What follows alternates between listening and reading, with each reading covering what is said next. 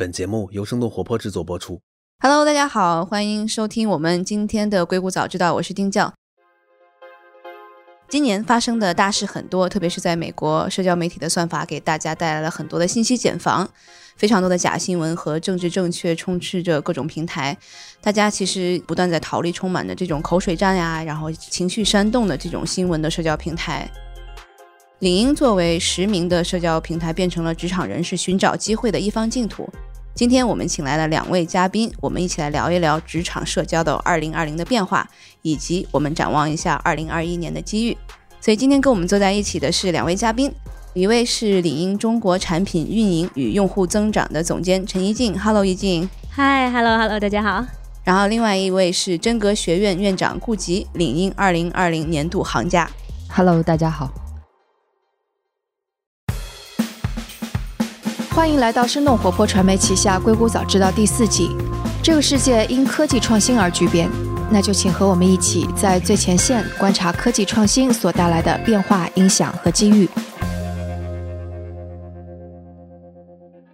那我们先这个来聊一聊真格学院。我开始以为它是一个这种像 YC 一样的孵化器，但是你告诉我不是的，能不能给大家介绍一下？对，很多人会认为真格学院是一个给创业者做孵化的项目，其实我们并不是。最早真格学院有一个很奇特的名字，叫做失败研究院。呃，我们教的是亏损超过人民币三百万以上的创业者，帮助他们学习如何从失败中再次出发。呃，所以第一期班收了十三个人，他们一共亏了超过一个多个亿人民币。呃对，就像是非常成功的失败者。其实，在中国，我们研究成功的很多啊，成功学呀、各种分析的这种文章书，研究失败人很少，为什么呢？因为可能很多人都不太喜欢谈失败吧，这也是为什么后期我们把失败研究院改为真格学院，就是因为避免这一部分避免这个词，就是这种这个叫什么 negative 的这样的词，大家就尽量不要接触，是吗？对对对对，防止防止有这种 negative 的 connotation 在里面。哎，所以这个什么样的人会来参加学院？特别是在今年哈，这个我们肯定是有很多人失败了，亏了很多钱。对，呃，其实过去几年来，慢慢看到参加课程的人会有一些变化，尤其是今年，其实是挺多职场上的人会来参加课程。很多，嗯，比如说互联网大企业的中高层，他们碰到了一定的迷茫期，呃，尤其是疫情会给他们带来一些对于人生新的思考，想探索自己真实想要的到底是什么，而不是单纯的被外部人所讲的那种成功来定义自己。嗯，所以这样子的人会越来越多。哎，一静，那个我们就稍微 Q 一下你哈，嗯我们刚才前面也聊了蛮多顾及老师的背景，所以你是什么时候加入领英的？你的 day to day，你是这个负责增长吗？对我之前其实一直在本土公司，然后我加入领英的时候，他们还觉得很奇怪，就是你完全一个 local 的背景，而且还在一个创业公司，就是没日没夜干了三年。然后他们说你可能是干累了，到领英这个 休息一下。其实呢，其实是觉得当时有看到一些东西，就是领英还是从价值上和我之前想做的事情很相似。嗯然后我当时是从我想做的这个事事情来去出发去想，还有哪些在市场上我觉得可以去看的这个公司，然后选了领英。两年的时间，然后确实看到了，就是当时在进来之前，这个呃领英中国的总裁跟我说的，说你至少能够看到很不一样的这个风景，跨国公司的一些变化，然后你又能够做自己还是很想要做的事情，比如说职场人啊，在这个阶段的变化，对吧？或者说这种不安全感，我觉得真的每一代都迷茫的。上次我们最近在辅导一些年轻人，年轻人很迷茫，然后你去问这些中年人，中年人也很迷茫。所以我一直是比较相信说，需要有一些平台或者一些人在帮助这些整个，因为职业是就人的一半啊，对吧？你在生活、工作、工作是你的一半，工作里的很多开心不开心都会让你其实很大的放大在你的生活和你这一生的影响里面。对，但是这样大家好像就觉得工作这件事情好像就是找工作。除了找工作，好像就跟工作就没有太多关系了，对吧？剩下就是我真的去工作了，我每天 deal with 这个老板，然后同事，然后这么多问题，然后除了找工作那一刻需要有产品或者平台帮我，对，是从这点上，我觉得啊、一直都很想去有一个，不管是像以前的这个付费的一些方式，或者像平台社交的一些方式，是能让职场人找到一些地方的啊，这个是我一直想做的。所以今年来说，大家看到有什么不一样的一些职场交流上面的变化吗？哎呦，今年我觉得真的挺不容易的，是吧？今年我们有几个所谓的导师，对吧？就是其实就是年老一点的职场人，然后呢，对面呢坐着几个年轻的职场人，可能大学刚刚毕业。嗯。然后今年呢，大家都说最难毕业季嘛，就说在今年这个经济环境下，可能大几百万的毕业生，然后就呃工作机会会比较少，或者是竞争压力会非常大。然后呢，也有人说我从踏出校园这一刻就迷茫了。然后我觉得我做什么选择，我可能都会后悔。对，然后真的是，然后然后这一边的几个这个职场人呢，一当然确实有一些经验会去跟年轻人说，对吧？但其实如果从我们来看，互联网发展十年，今年其实是互联网的中层，我觉得比较难受的一年，对吧？当一个行业变化，行业不再向上，经济可能还有些变化，尤其早期的疫情。然后年纪在增长，比你更大的人，要么就是就做投资人了，可能对。如果你还在一个互联网的这个公司里面，所谓的中年、中产、中高层，我觉得还是有一个个焦虑的情绪在的，嗯，就不安全感吧。所以学生他们其实今年虽然说是可能没有那么多工作机会，但他们可能压力反而没有说是中层的人这么大。其实不同，我觉得都，我觉得对，我觉得就是大家可能都在，我们不能比较哈，对，可能都在不同的层面上卷，就是感觉今年好像是这个样子。所以刚刚顾杰老师说有那些这个高层的管理者、企业家，他们其实今年是在寻求一些像是真格学院他们的这种帮助，是吗？对，嗯，其实比较多的帮助会来自呃三个不同的层面吧。第一部分人他可能会有一些受挫的经历，所以他希望做一些更系统的复盘。我觉得对于呃，无论是创业者还是职场人，在今年这样的场景下，其实是非常重要的。第二类呢，是他处于一个迷茫阶段，也许他现在所在的工作是外人所羡慕的，但是他内在并不享受。嗯，而且这个状态其实并不只限于互联网。业余的时候会给一些人做 executive coaching，就有一个其他行业的人，他就特别焦虑。呃，三十九岁。然后他是被很多互联网这种三十五岁就失业的焦虑 氛围所感染，然后甚至他都不愿意自己往上升迁，对，因为就很奇怪，内心的一个一个 block 吗？还是怎么样？呃，对他内心会有这么一个限制型的信念，这个信念就是，如果我再往上升，那我的性价比就不高了，我就很容易失业。对，所以我花了一段时间去帮助他梳理，就是他这个信念其实不是真的，然后他才比较释然，觉得啊，其实我应该往上努力。虽然大家都让我往上升，但我就全部拒绝，因为我怕我性价比不够高。天哪，就自己给自己设限了。对对，虽然他已经在一个一个 level 上面了。对对，他是他是总监级别的，就本来可以升到更高层，但是他就拒绝了好好几次。我 天哪！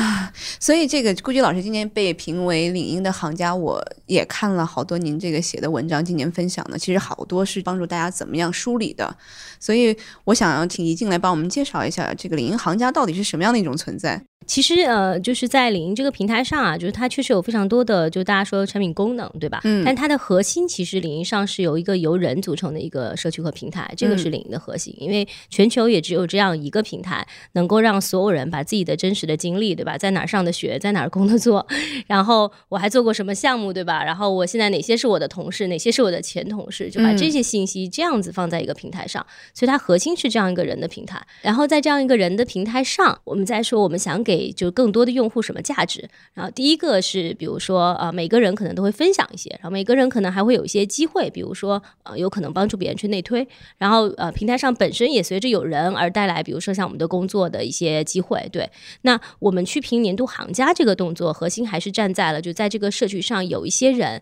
是不遗余力的去分享和帮助的。对，所以在整个年度行家里面，然后这些人又来自于各行各业。为什么用行家这个词？就是因为零上，如果我们说这个人是个大 V 或者是作者，好像有点奇怪。对，因为大家其实是都有自己的工作的。比如说有一个设计师，他分享，他就是愿意有一些设计师的人在跟他交流。对，它是基于这个原因在分享，所以我们才评出了各行各业的行家，然后有创投圈的，有营销的，有产品的，有设计的，互联网的等等，这个是我们做评选的目的。但其实很大的意义上，还是因为说这个平台在我们没有去做评选之前，其实也有很多人就是在做分享。是的，对，只是我们可能会现在会更鼓励大家去做分享。然后分享这里面其实是两个，一个是像我们刚刚说到很多职场的不确定性，分享这个事情其实会让你也有一些东西是自己更确定的。一方面是帮助别人，一方面是也把自己的一些思考整理输出，然后让自己就是不把自己的能见度框在一个公司的范围内，对吧？就是你好不好，只有一个老板说了算。对啊，更多的还是说通过分享，在你的行业里面，让别人能够去看到你的思考，那你的能见度就是整个行业甚至跨行业。我觉得这个是我们用行家这个称呼，然后鼓励更多人在平台上分享的两个核心点。对，就是一个是让你能够被更多人看见，然后一个是让那些也确实需要别人的分享来帮助他去思考和呃积累一些职场经验的人，能够得到这些帮助。对，然后在行家里面，我们也评选了一些像我们的一些职场导师，专门有一个项目是职场导师。那这些职场导师在今年一年的时间，帮助了非常多的大学生，就是一对一的去咨询，然后免费去帮助他们找工作、改简历，就是把自己的时间来贡献出来、捐献出来。对，是的，是的，嗯，所以更多的还是平台上这些真的一直在默默付出的人吧。估计老师，我看你其实已经有二十多万领英的粉丝了，然后你最早是什么时候开始在上面写东西的？呃，最早应该是一七年时候吧。啊，那很快啊，这个二十万粉丝也积攒的。对对对，也也比较荣幸吧，刚好赶上就是领英上有很多渴望新知的小伙伴们吧，所以就就为什么开始会在领英上面写？因为平台也很多嘛，对吧？对，有人开工号，大部分人开工号。呃，对我我也有工号，坦诚的说，嗯，我我个人是比较喜欢领英的，因为我觉得领英上呃整体的大家的求知欲比较高一点，然后整个人群的认知程度也会比较偏精英一点。嗯嗯嗯，对，因为我写的内容说老实话有些比较呃不容易阅读。对，我不太说人话，经常被人说的是，就是就你看我有时候说话口语都像是说书面的句子一样，一连串的这样子下去，所以你可以想象我写的文章它本身其实是需要有一定的认知层面的人才适合阅读的。我个人觉得领英上本身用户的质量啊什么都是比较适合做这样子的分享和传播。所以您一般会分享什么样的一些内容呢？呃，最早其实分享都和职场相关，比如说，呃，很简单一个如何和老板谈绩效啊，或者是呃如何和陌生人做社交，这些就是职场人会比较关注的话题。然后到后面的话，就比较多的文章会更偏向一些认知类的，比如说探求一下为什么你不喜欢周边职场的环境啊，是否价值观和周边环境有起冲突啊，这样子一些呃更广泛。但是会偏深度一些的话题，其实可能是直戳了很多人的这个痛点，是不是？大家想应该是吧？的话，如果我们来分析，我想应该是的吧？对，就最受欢迎的是哪几篇呢？嗯，最受欢迎的应该有一篇是讲一个很年轻的 BAT 的呃总监，他特别不喜欢他工作的环境。然后他就极其挣扎，然后因为我给他真实的做了一个三小时的咨询，然后就帮他分析，其实到头来他会发现很多他对嗯周围环境和自己想要东西的矛盾，以及他不敢离开这个环境的这种恐惧，呃，有比较多是来自于外界信息对他的负面影响，所以其实嗯，比如说。三十五岁的这种焦虑啊，然后有人说就是别提很好啦，你你就不要改了，对啊，不要动了，大家都很羡慕你啊，对吧？又年轻又有为，嗯，但他不是真实他想要的，嗯，而这些外在的东西给他加了很多的压力，让他无法跳出，所以整个咨询的过程会花很多时间，包括在那个文章里会花很多时间帮他梳理他内在价值的来源。就是他觉得什么样的自己是最有价值的，这种价值感可以来自于哪里？如果不完全依靠一个名牌的公司，一个光环，一个光环的话，所以就在这种情况下，对他做了几个不同层面价值感来源的梳理和一些总结，并且帮助他，呃，取消一些外部不一样环境对他的不好影响。比如说，有很多公众号就是贩卖焦虑的。对，全部取关。是，然后朋友圈太多凡尔赛体了，是吧？对，全部拉黑。呃，没那么夸张，就是不要去看朋友圈了。是的，对。但是反而言之，他可以去看一些正向的、更符合他内在那个理想自我的那样子的人。嗯，比如说举个例子，就是让我很能够摆脱自我焦虑的一个人，叫 Joseph Campbell，他是美国的一个神话学家。他有五年自己住在一个森林里的小木屋里。每天就读五个小时的书，然后再写作，然后最后他成了一个非常有名的专业的学家，甚至《星球大战》啊这些美国特别有名的电影都是，呃，拜他的一些灵感所赐。嗯嗯嗯，对，所以因为他提出了一个叫“英雄之旅”的这么一个理论，啊，包括 Ray Dalio 的原则里有提到这一点，就很多美国特别有名的企业家都会非常遵从这一点。但他当时如何度过这五年的，就是很简单，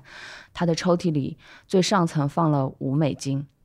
他就告诉自己，因为那时候其实是美国经济大萧条的时候，对，他就告诉自己，他说他也完全找不到工作，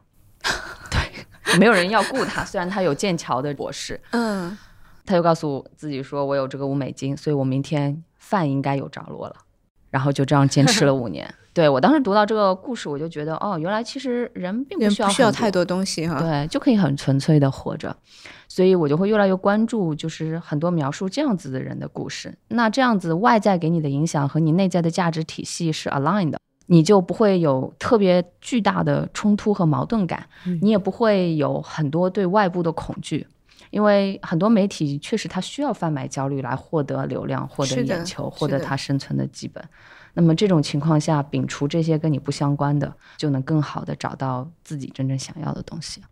所以这篇文章一写出来，也是戳到了很多人的点。对对对，戳应该戳到很多人点了，对，转发量还挺高的。所以今年这个大家可能也是在一个焦虑上面嘛，很多人他可能失业了，或者很多人他是想要再跳出来，还没有跳出来，或者不敢跳出来。所以今年这个从领英上面的一些数据来看是怎么样的呢？比如说想要找工作或者换工作的人，有没有这样的一些大概的能够分享给我们的一些数据呢？嗯，其实我们来看，就是说现在的这个从职场的这个反应来看，其实疫情这个阶段和现在还有很大差别的。就其实过程当中，就是我觉得有两个点嘛。第一个点是，就是大家肯定是找工作是更谨慎了，那这个我觉得嗯肯定是一个很想创业的不出来了。对，就我觉得这个肯定是在今年这个大环境下，肯定是更谨慎了。但同时还有个点，就是大家对于现在这个企业文化的关注，其实比之前要更高了。因为包括像是呃远程办公的一些自由啊，在这个时候和过去几年相比，在一个大的这个互联网公司，我就会觉得很安全，或者我有机会有很高的财务，这一点也比较难。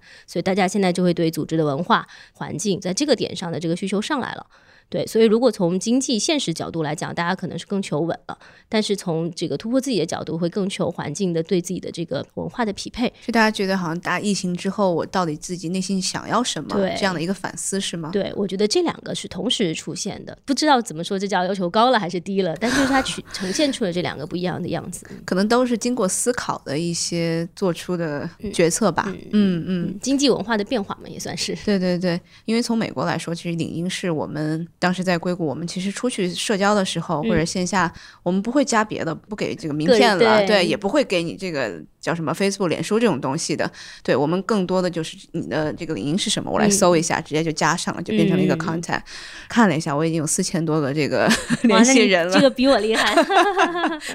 对，然后我其实第一份工作刚好是在一个孵化器，领英就是我的一个直接的做 DD 的一个途径，就是就 due 嗯 diligence 做这个尽调的，就看这个人他到底在哪儿工作过，在哪儿上过学，然后他有多少联系人，就看他这个人靠不靠谱，这是我第一步然后筛选的东西。嗯，对，所以我可能慢慢的也是我看了人家，他要加回我，因为 当时也不是付费用户，嗯 能看到我看了他，所以慢慢慢慢慢慢就加成这么多了。但是我发现，其实从这两年，非常多的人在更新他们的，比如啊，我投的这个公司，他们又获得了下一轮，或者是。我有一些这个朋友，他说啊我今年观察到什么什么什么，嗯就这些内容慢慢就丰富起来了。是你们是从最近两年才开始做的这个事情吗？还是已经有一段时间了？我我们这两年有更明确的去引导或者说是鼓励大家去做这样的内容。比如说，我举一个很小的例子，就是有一个我们有一个标签叫一点想法，然后其实没有这个标签的时候，很多人可能也会突然哎有个灵光一闪，就会找个地方写。但是呢，可能用领英来说呢，就是大家会有时候又觉得它有点严肃，对吧？所以有一个小标签叫一点想法，那很多人慢慢就就有点习惯了。我现在特别有时候愿意去看看别人，他只要发了一点想法，通常是这个人真正的灵光一现，他不是一个搬运，反而有时候一些很好玩的 insights 是出自这样的一个话题。我们应该是顺应了大家有可能的一些需求，表达的这个平台确实在中国有很多，但是确实比较少这样大家都带着这个行业身份去交流的。所以当我们去做一些支持和鼓励动作的时候，比如说慢慢的就有营销圈的人可能就聊起来了。嗯，对，然后他们最近上的广告可能互相也交流一下，就可能原来都是不同公司的，对，然后也有很多，比如说是可能也换了工作在领域上，对，原本这个开一开始分享的时候可能是这个公司的，哎，过一阵我们发现，哎，他好像换到了更好的公司，对，就是还是慢慢这样的氛围起来了，所以这两年会更明显一些，嗯。嗯嗯，其实我有很多之前可能是好几份工作以前的这些联系人，时不时他更新一些东西，我知道他在干什么。嗯，我不知道其他的社交媒体好像没有这样的一种让我感觉不是特别近的朋友，但也不是说是我完全就把你忘记了。我感觉是它中间的这样的一种社交的这个状态。哎，你说这点特别对，我有段时间是很认真的思考了我在微信上的这个关系的这个链链条的，就是对于我来讲，我微信分了好几个使用场景在做管理。哦天呐，我是完全不管理啊，真的，快乱的不行了。我我啊，是吗？哦，我是真的分了很多个场景做管理，因为从朋友圈的角度，因为我是会刷朋友圈的人，因为你不管理之后，你就再也不可能去刷了，所以我的朋友圈就会是那些真的其实叫做亲友。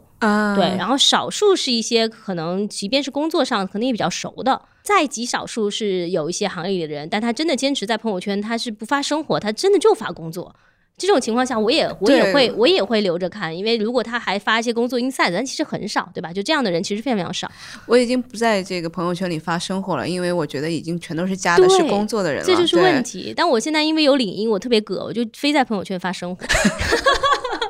我就觉得朋友圈既然是这样，因为我既然叫朋友圈，对，既然是我的，我就是真的在发亲友，就是我就是一定插了花儿我就发朋友圈。对我今天如果参加一个行业活动，我就会发领英，就是我是真的区隔了这两个信息场景的。像微信的看一看这个场景里，在看一看里面，我就完全不管这个人和我的远近。我一定是去看他发的内容是不是符合我想要看的视野补充。如果他不是，我就会把这个人去掉。因为现在的信息确实太乱了嘛，就是这个大家都知道，中文中文的这个互联网环境已经就是快没法看了。那你当你想要去获取信息，又觉得我还是能有一些这样的地方去获取信息的时候，我就会开始这样去做管理。然后在这个管理之后，我再去思考领英的时候，就像你刚刚说的，你为什么会觉得这些人好像仍然和我有关？就说白了，这个场景它的一致性很强，就是这个人无论多变化，对，哪怕他可能兜兜转转十年、二十年之后，这个人在做的一个事情，可能你发现，对吧？我跟他还是有交集的。对他和亲密度无关，他和你的职业发展有关。对，然后这样子一个很强的场景的一致性，是我觉得很多人选择领或者在领英上自己也能够做到，现在还有一方小天地的原因吧。因为其实，在领英上面，大家还是都是我们就是来做职场社交，我是在找机会的，对不对？所以大家这个目的性也是比较直接的。嗯，从领英的平台的角度来看的话，今年阅读量最高的是哪一类型的这种文章或者是内容呢？有没有这样的一个统计？我觉得从平台角度，肯定还是我们说的这种职场的内容，对吧？就然后肯定还是再细分一点呢，没有在，因为领英本身的这个用户年龄其实是偏这个呃社会的这个中间层的。我们其实分好几种，但只要指向这个人群，内容表现都会比较好。比如说这个人群的技能，其实他们也很需要。对，比如说到了一些 leadership 的一些技能点，对，这个就是领英上的用户会比较愿意去看的能力，因为大家都觉得我再往上走，其实对吧，不是一个事情怎么做的问题，是是领导怎么当的问题，对，甚至是一些商务谈判，就这样的一些更高一些的技能的一些内容，大家也是去看的。然后当然就是焦虑型也会有，对吧？我们也会发偶尔焦虑文章啊，虽然我们不生产，但是我们就是如果在推送或者说在这个环境里面有这类的文章，还是会受大家欢迎。然后另外一种就是真的释放你这种焦虑，像刚顾姐说的，他写一个文章，他是真的告诉大家说你是有办法。用更改自己的一些信息获取环境的方式来让自己不焦虑，这种文章也是很受欢迎的。对我觉得除了就是帮我找到更好工作，或者是我工作中特别需要能力以外，我觉得指向缓解大家的这种呃不安全感的这类的文章还是更受欢迎的。嗯嗯嗯。之前在聊天的时候，顾姐老师你跟我说，很多人他从领英上面获取了一些信心嘛，对吧？我不知道这个能不能方便分享一下这些方面的案例，包括你可能身边的呀，或者是你了解到的。今年会发现，就有一些人他会主动过来问我，呃，你认不认识另一个人？然后他想从那个地方找相关的工作。然后也有些人他其实是来做尽调的，通过领英，对他会说，哎，看到你以前曾经在这个地方干过，你认不认识这个人？给我一点 reference 评价。对，呃，然后但也有越来越多的人。似乎在领英上能够把它作为一个更好的获取，就是 loosely connected，但不是特别经常保持联系的这种联系方式。举个例子，就是我印象很深刻的是，我跟就我以前在 Stanford 的一个老教授的一个互动，是在领英上做的互动。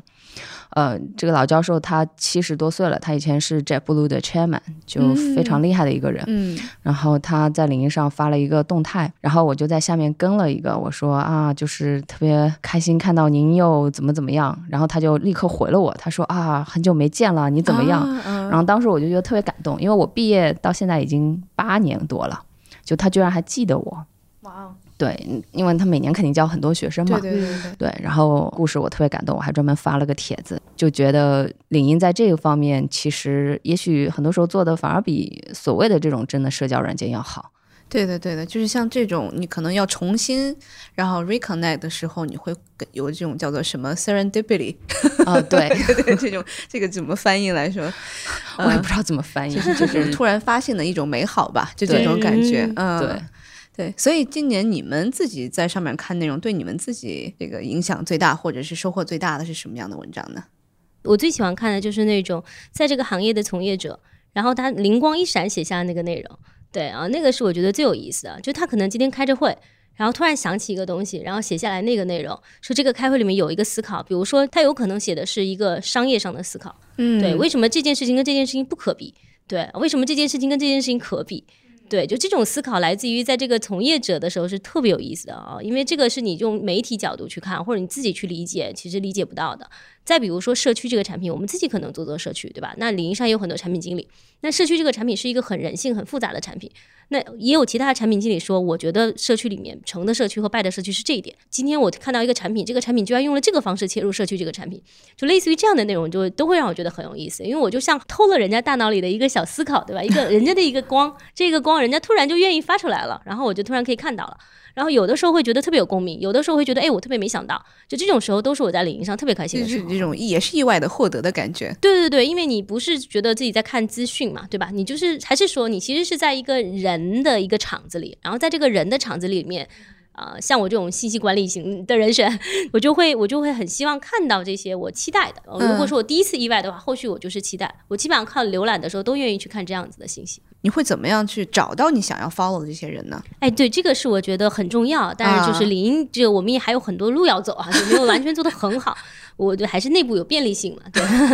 对。然后我有时候会跟我们团队说，你们要把最近这个好玩的人推荐给我。嗯，那当然，我们也会做在一些产品里面，就是实际上我们对于新用户的刚进来的用户，也还是会推荐一些很好玩的人，因为领英就是一个 connection based 的嘛，它还是那种，比如说，假设顾吉老师一个老师，对吧？这个人我我可能我怎么搜我也不会想到去搜他嘛，对吧？但是这个人说的话可能非常 insightful，顾吉老师会点赞，我就能够看到他点赞的内容，所以其实都是通过人来管理这个场和你想要的环境和你想要的信息。我会很小心的加好友，就是因为如果加我的人，我不太知道，我我会去看他的 profile，再去看他的一些内容，他给什么样的内容点赞。就不然的话，我可能就不会加，因为我其实还是希望我在这里面是在一个环境里的。嗯嗯对，如果你找我有事儿，那你就直接发一个 message 说清楚。对我也会加，比如说就是一个学生，他跟我说想问我一个问题，我也会加。嗯，对，但是如果是说大家就是行业的泛泛之交，然后你要加，那这个时候我就会去看你的 profile 和你的动态。来判断说，我愿不愿意在我的场子里面看到你更多的信息？嗯嗯嗯对我会自己这样去做发现和管理。比如说，我们这次评这个行家，我们评了一百位，接近这些人，就是都是这一年都在很很认真的去分享的。当然还有很多很多人，对，但我们评了前一百，而且每个行业可能前十。对啊，所以在一个圈子里面，你其实就很知道说，哎，这十个人其实是在分享这个行业里已经很多内容了。嗯嗯对你找到这样子内容，我觉得就是会觉得信息视野是被打开了的。嗯，那顾吉老师呢？有没有看到其他的一些行家分享的你特别推荐的？对，呃，在领英上其实有一个功能是类似于你对一个话题做不同角度的诠释，就有点像 battle 这样 这样子的 PK 对 这样对 PK 这样子的一个正方、反方？对对对，有点像开杠。对对，我我个人其实比较喜欢这一块，因为呃，教认知嘛，你你习惯要从多元化的视角去看待同一对对对个问题。我觉得这也是大家缺乏的。对，就很多很多人他的视角会比较极端化，就非黑是白。其实现在就刚刚最开始的时候，我提到这个信息茧房嘛，其实现在的不管社交媒体都是在不断的给你推你想要看的，或者你已经看了，给你推更多。对，所以我就觉得你刚刚说这一点，我特别认同。嗯，对对，所以我觉得那一块是我特别感兴趣的，里面看到了很多很有意思的观点。就刚刚像那些 PK 活动啊，其实它有时候也是非常非常锤的。它有一些职场的话题，也有一些非常锤。比如说，创业者选什么样的投资人，投资人选什么样的创业者，创业者选什么样的合伙人，对吧？大概是这些问题啊。我觉得顾老师应该比较关心。比如说，你合伙人看中他什么素质啊？是能力还是和你的信赖关系？对。然后投资人你看中他的资源，还是这个人在啊什么什么点上能帮到你？对啊。创业者你看中他是选。赛道能力，你看中他选的是大赛道还是小赛道？里面他可能有机会做大，对吧？就是就这些东西，其实很有意思啊。因为每个人确实从一个对，然后你你把它强行的分成了像正反方一样，它是一个有实质内容的。呃，讨论题嘛，对吧？这个他也会把自己的观点放在下，对，并不是我只说我单纯就支持这个而已，然后还会把他的经验也说出来啊。投资人会说我是这么看的，对吧？然后没有对错，对吧？投资人说我就愿意投这样的创业者，创业说我就愿意投这样的合伙人，但是他们也会说为什么，对，或者我投过什么样的人，他最后告诉我了为什么我觉得这样是 OK 的。比如说我经常有时候也有一些行业分享嘛，那我说哎，增长人才大概可能看的是你会选看 A 方面还是 B 方面？那我可能认为大概率可能会觉得我看的是 A 方面，那我就会用这个功能来做一下。调研类似这样，对我实际看一下，大家是不是真的选 A 的多？也有可能，其实大家其实是选 B 的多，只是我以为大家会选 A 的多。对啊，我觉得我也会这样。我觉得就是说，你还是对自己一些觉得有趣的讨论题啊，用这种方式来看到更多争议的观点。然后这些争议的观点，就还是说，领英整个平台都是大家是带着自己身份说话的，对吧？嗯，就是哪怕你的观点再奇怪。我可能也去看一下，说，哎，你在做什么事情？为什么你会有这样的观点？对你可能之前是投这样的企业，或者你是这样的一个创业公司出来的，所以你会觉得大赛道是怎么样，小赛道是怎么样？对啊，就这些。对对对，这个可能也是领英的一个特别之处吧，因为现在网络暴力实在是太多了，就是随便你说点什么，马上就会有一堆人来攻击你，就各种各样的人，因为他都是躲在一个后面，对，所以没有人知道他是什么，他就可以肆无忌惮的去说一些话。对，我觉得这个是在职场上面会是一个比较安全的一个场合。对，而且我觉得它氛围形成了，就这点，我觉得其实中国本土还都还没有就像全球或者像美国的氛围这么那个。比如说，美国其实今年的这个疫情其实也非常多的 lay off，对吧？就是非常多的裁员等等。对。那我几乎在领域上看到所有的被裁帖子都是非常 decent 的。首先，一定是我先感谢我的公司 和我过去的一段时间的经历，然后最后一句说我的可能说你们现在可以帮我推荐工作，嗯，然后大家帮他转发或者点赞，然后他可以找到下一份工作。就是大家还是把这里当做就是我职业发展里面的一个支持我的一个平台或。系统对对，它不是我这一刻的一个东西。对我我我的过去的，就像你说的，三份之前的前同事可能会帮我找到下一份工作，大家形成了这样的一个氛围，对吧？就所以你去发表观点的时候，你都是基于这些人十年后还可能会是我的职场贵人，这真的是有可能的呀。嗯，对我其实本来有一个这个问题是想问。我不知道大家有没有听过这个叫做邓巴定律的哈，其实它这个意思就是说人的这个大脑片就根据大脑吧，大家其实是有管理的这个人数的这个上限的。一般来说，这个上限是在一百五十个人，就超过这个之外的话，你可能就不能维系更多的这样的一个 connection 了。当有人在问到他说是现在的技术能不能帮你解决这个问题，他其实是斩钉截铁的说不能，我现在看到的还不行。对，所以我不知道亲密的关系或者这种 connection，我们刚刚把它定义成了一个泛泛之交，对吗？所以，我是不是在这个语境下面，它这个就是不成立的了？我觉得真的到达一定亲密度的关系，我觉得这个数量是超不过去的。我我我还是认同这一点的。在这个范围里的人，就是不是说看大家的好友数，对吧？就还是在于说你拿这些好友当做什么？怎你怎么去理解这个场子了？就比如说顾角，他可能进到这种 PK 的场子，他也是可以的，对吧？这个时候这里面的那些人对他来讲可能是信息的这种多一些，嗯，对。但同时这里面也有他的真正的关系链的场子，就一定还有你现在真的很亲密的圈子里的人，或者是你的同事。这些同事里面发的一些东西，或者你公司的一些都信息，对你来讲是你的亲密的这个圈子里，对，所以在基于这点上，还是说作为一个这么大的平台，就是每个人好友数肯定还是会超出刚刚说的那个亲密对我都四千了，我怎么管？是的，是的，但是但是它还是基于很大的场景。以及我自己筛分它的方式，比如说这一刻的动作性比较强的话，比如说内推，你就一定会去找那个你你你要去的公司的那个人。对，你在四千里面能筛出十个人，这十个人里面其中两个跟你是觉得还能够直接就对话，对吧？然后直接就能帮忙。可能就很好了，就特别是我其实有这种这这个 first degree、second degree 这样的一些 connection 之后，你会觉得这个人虽然说是离你是没那么近的，但是他有这种中间的这个朋友帮你介绍一下、推荐一下，其实你对这个人稍微好感度会增加个百分之十，有这种感觉是吗？嗯嗯，领英其实在这块儿是帮助大家，比如说是我，我可能把这四千多个人加上来了之后，他就是我的泛泛之交，然后我其实不用说是跟他们保持太多的关系，但他其实就在那里，就会为我所用。嗯，可以这么理解对我可以嗯换句话说，就是说领英里的这个关系更多的不是一个亲密度关系，对吧？嗯更多是个价值感嗯啊，所以你其实是用价值去评估这个的。然后同时，这个平台又鼓励人们也去做付出价值的事情，对，因为它是你的个人品牌就放在这儿了嘛。对，所以在领域上，有的时候别人问我一个问题，我是很愿意去解答的。我在解答他同时，我既在帮人，又在帮自己去去输出嘛。对，所以它就变成说，这个价值你在这里面去，当你去 ask 一个别人的帮助，比如说这个人往我内推或来回答我问题的时候，就是这个价值感是比较容易达到的。就这种价值，通常可能是需要，比如说线下是一些亲密度才能达到，对吧？我们关系很近，你能随时问我一个问题，对吧？然后，但是领英上可能不需要这种亲密度，你能回答这个问题，对？还是说这整个氛围是一个价值感氛围？嗯嗯，郭毅老师有没有这些粉丝，就是因为长期看了你的文章，然后就会比如说是跟你近一层次的这些交往呢？呃，其实会有，就不时会接到有人直接加我微信，嗯。就有有些人可以通过领英看到微信嘛，嗯嗯嗯。然后就会说，哎，我在领英上看了你文章，然后很喜欢，所以呃想跟你保持联系。可能短期内不一定会问问题，就会非常比较 professional 的来加你，对对对。不像有些其他渠道加你就 问一些很让人无语的问题，比如说呢？比如说你帮我看一下这瓶酒是是哪里哪个地方生产的，然后还有人说，哎，我膝盖肿了，你帮我看一下怎么回事，然后我就想，哈，这是为 这这这不是领英上的粉丝啊，就是领英上粉丝突然加了你，然后说老师，就我也不太会打扰你，就想默默关注你，对对就这种嗯好感度会比较好一点。就其他的平台就问一些风马牛不相及的东西，因为因为前嗯就像我刚刚说的嘛，就领英上普遍就是认知可能质量还比较高一点。有没有说是可能后面变成好朋友啊，或者是那种可能会有一些商务上的往来的这样的人呢？呃，目前到暂时还没有。但我嗯确实通过领英找到了一些以前就失去联系的朋友，比如说高中时候因为在新加坡上学嘛，高中时候的那些同学什么，嗯，后续就完全没有联系方式，但在领英上搜发现了，哎，原来 你在这里，还在这里，大家都在这里。然后其实就会有朋友跟我去推荐一个新的这样的一个社交软件，然后它是左滑，然后就变成这种 dating 的社交，右滑是职场的社交。这么狠？对对对对对，然后我用了几天之后，我发现很多人其实是抱着这样的一个职场社交的目的，然后去来这个想要跟你浪漫的去做一些社交的，对吧？去这种 dating 的这样的东西。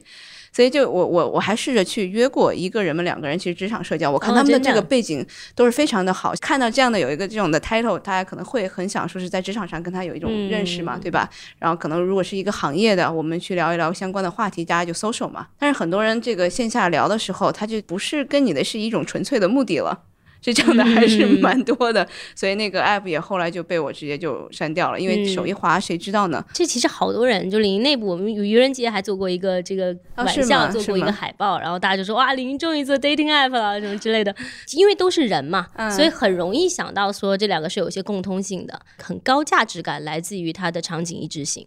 对，就这个我觉得很重要。就今天我们做一个活动，对吧？就可以做一个单身主题 party，对吧？或者说我们开一个话题，我们就可以让大家组起来。对，但还是说这里面场景一致性带给你更长期、更高的价值。嗯对，如果你认识到了这一点，你就可能不太会去做短期这些动作。我们也想过，我觉得偶尔做一两场活动，其实娱乐一下也挺好的，就挺有意思的。我们以前做另外一个产品的时候，也是组过一次，就是大家只要标注一下我这一刻单身嘛，我们就组一个活动活动一下，这个这个都 OK。对，但你整个平台和产品还是有一定的这个价值一致性，可能会好一些。嗯，理解理解理解。所以在国内，大家其实使用领英的场景是什么呢？更多的，从职场人来讲，我觉得还是呃理解自己是需要一个个人品牌在这个平台上的，然后才是说我有没有在我当前的视野和社交范围里面想要去拓展的一部分。嗯我觉得领英还是一个明显比较拓展性质的一个动作，对吧？就它不是一个上来就你躺在那儿，然后什么都不干，然后就能做很多事情的一个地方。对，它还是说我基于我想要去更多的发展，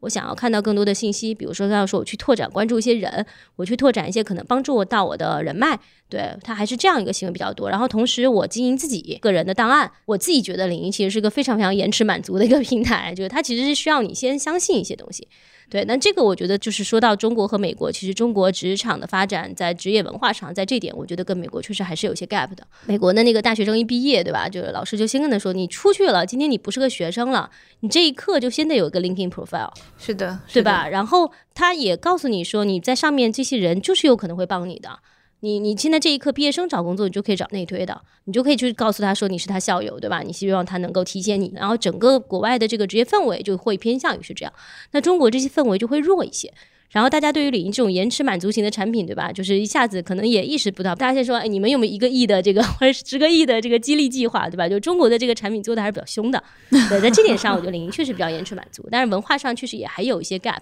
那我们能做的是什么呢？我举个例子来说这个差别。比如说，在中国，你可能不会觉得这人莫名其妙跟我说我要帮助他，我就帮助他了，对吧？你就不太相信，对吧？你就会觉得很奇怪。在美国，这种破冰直接线上破冰、线上介绍、线上求助很正常，但在中国，你就会觉得你要没有经过中间说你家亲戚跟我家亲戚认识什么，对吧？或者你的朋友是我就很难一下子就觉得别人甚至说我可能愿意帮你，但你都不敢求助，你觉得人凭什么帮我呀？我这是要给人钱，还是我这欠了什么东西啊？对，那基于这样，我们可能就要从产品角度去做一些变化。比如说，我们可能今年疫情发起的这个职场导师，我们就会先会宣传，就让那些帮助者身份先站出来，对吧？然后我们就先会做一些宣传片，然后去告诉这些可能的职场的这个职场前辈们，说，哎，前辈，你们其实年轻的时候也特别希望有人能帮你们吧？嗯，对，这个时候你们能不能站出来说，我愿意帮你，你只要来找我就可以。那我们就会做这样一个活动，让这些人先表达意愿，对吧？然后呢，我们再进行意愿的匹配。这时候我们再告诉学生说：“你看，这么一万个人都愿意无偿的帮助你们，你们就去约吧。然后约的时候，你们要注意以下几点啊：一是你要介绍自己的学校、专业、提问、身份啊，你要感谢这些人的帮助。他们帮助完之后，你可以发一个 post 来表达你你学到了哪些经验，然后感谢。”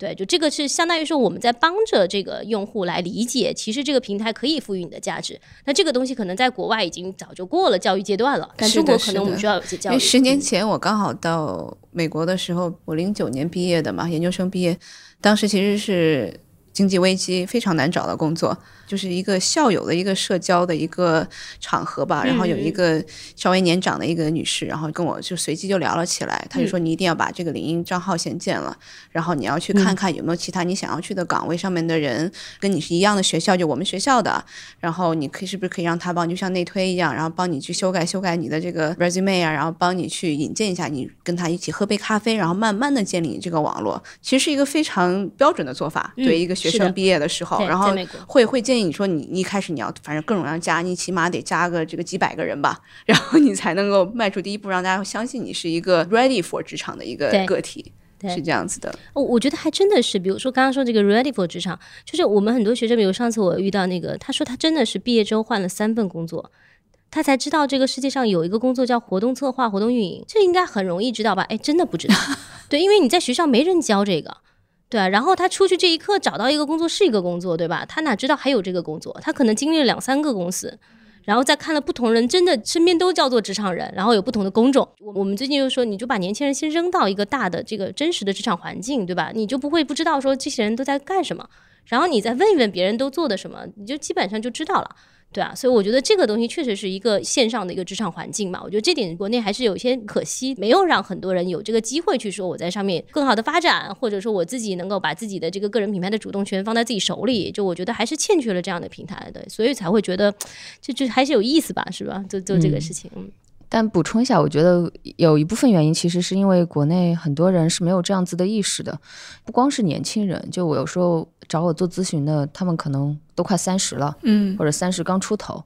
他们完全不知道除了他们本身领域之外，还会有什么其他机会。前几天有一个朋友吧，他来找我问，然后他是做 AR 云的这个领域的，算是高科技了，本身也出过国，嗯，但是他会非常。呃，困惑，觉得自己所在的领域非常的狭窄，没有任何可 迁移的地方。怎么会？然后我就得不停的跟他说：“你这是限制性思维，你不能这么想。”对，就是花了很大一部分时间去跟他解释啊，其他工种里你的这种本门的技术应用在当下这一个狭窄的领域，但是跨了一个行业还是可以更好的应用。其实很多人他是不会用搜索的，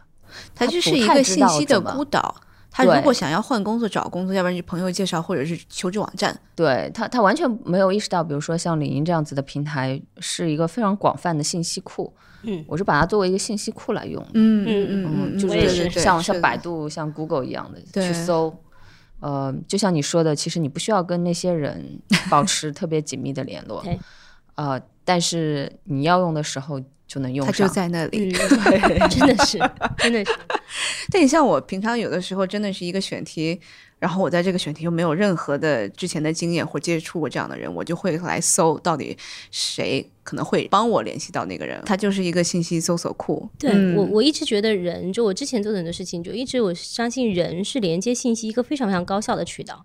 对，只是可能没有其他没有很多很高效的渠道来连接人，对，否则人是连接和筛选信息非常高效的渠道。嗯嗯，而在今年的这种就业情况下面，我觉得大家应该再多多利用这样的一些工具和数据库。对对，对所以我们聊到最后。也请两位给大家一些这个明年有没有什么职场的 tips 能够我们展望一下？我我就回到我们最开始说那个不同层面的卷啊，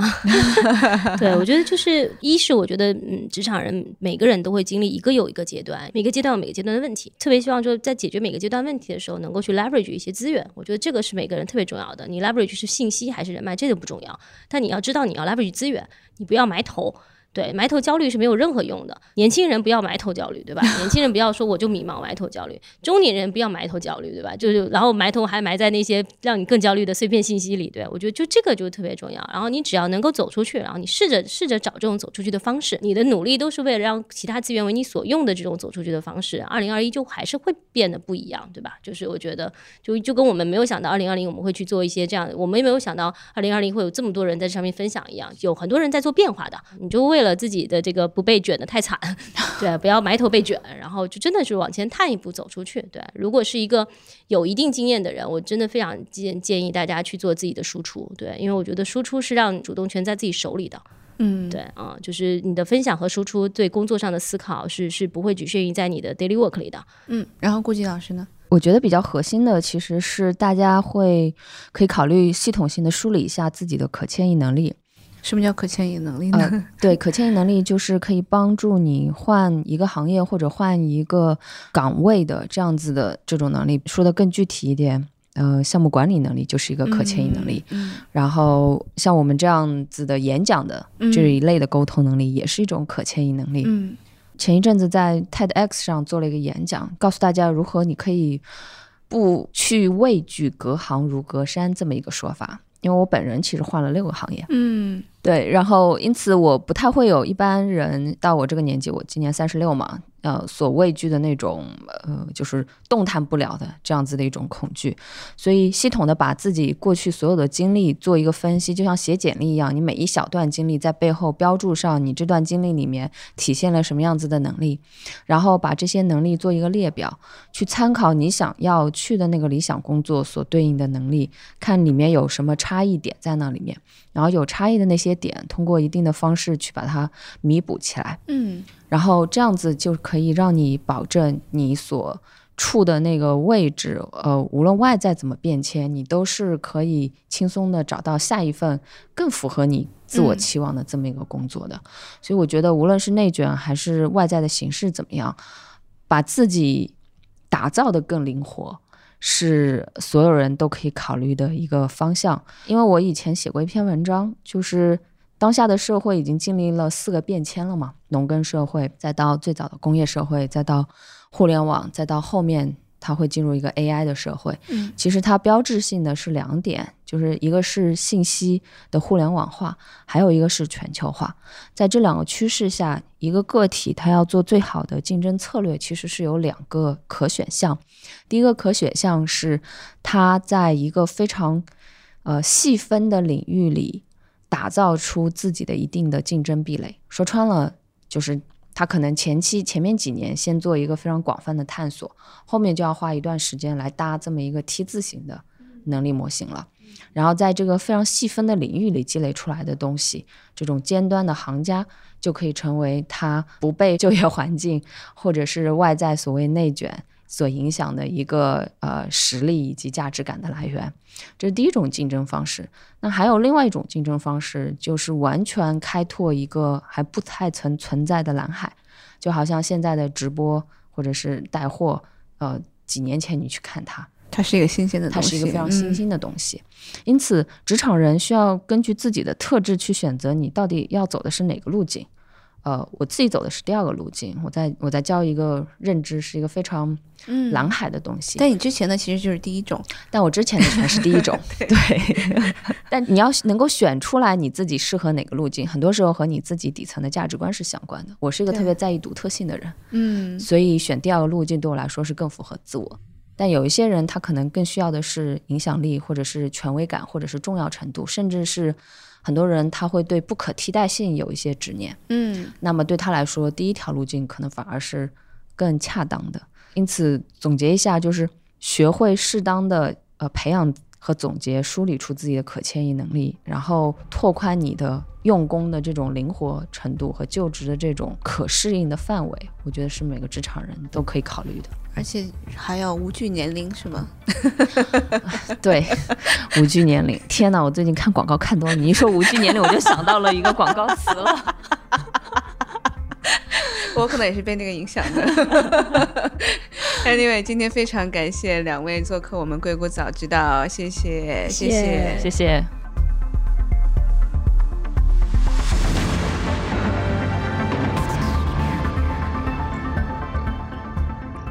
天的节目就到这里。这期节目除了主播和嘉宾，也感谢我们团队的迪卡布里辛、陈太太和 Luke，他们在最短的时间内完成了节目后期的制作。也感谢小爱，她是每次将音频上传到各个平台的人，她同时也是生小英这个账号背后的小伙伴。同时也感谢子珊和 Amanda，他们每次都将音频整理成文字，并发布到我们的微信公众账号上。如果大家想要长期关注我们，也可以订阅我们的微信公众号，搜索“生动活泼”这四个字就可以找到我们。声是声音的声，也请支持我们，例如在您所收听的音频平台上点赞打分，或者通过打赏的方式支持我们。打赏方式在我们的微信公众号以及网站声道 FM 上都能找到，s h e n g 到 FM。当然，也可以转发给你一两位朋友们，让他们也听到这档节目。也请大家继续关注我们之后的报道。那我们下次节目再见。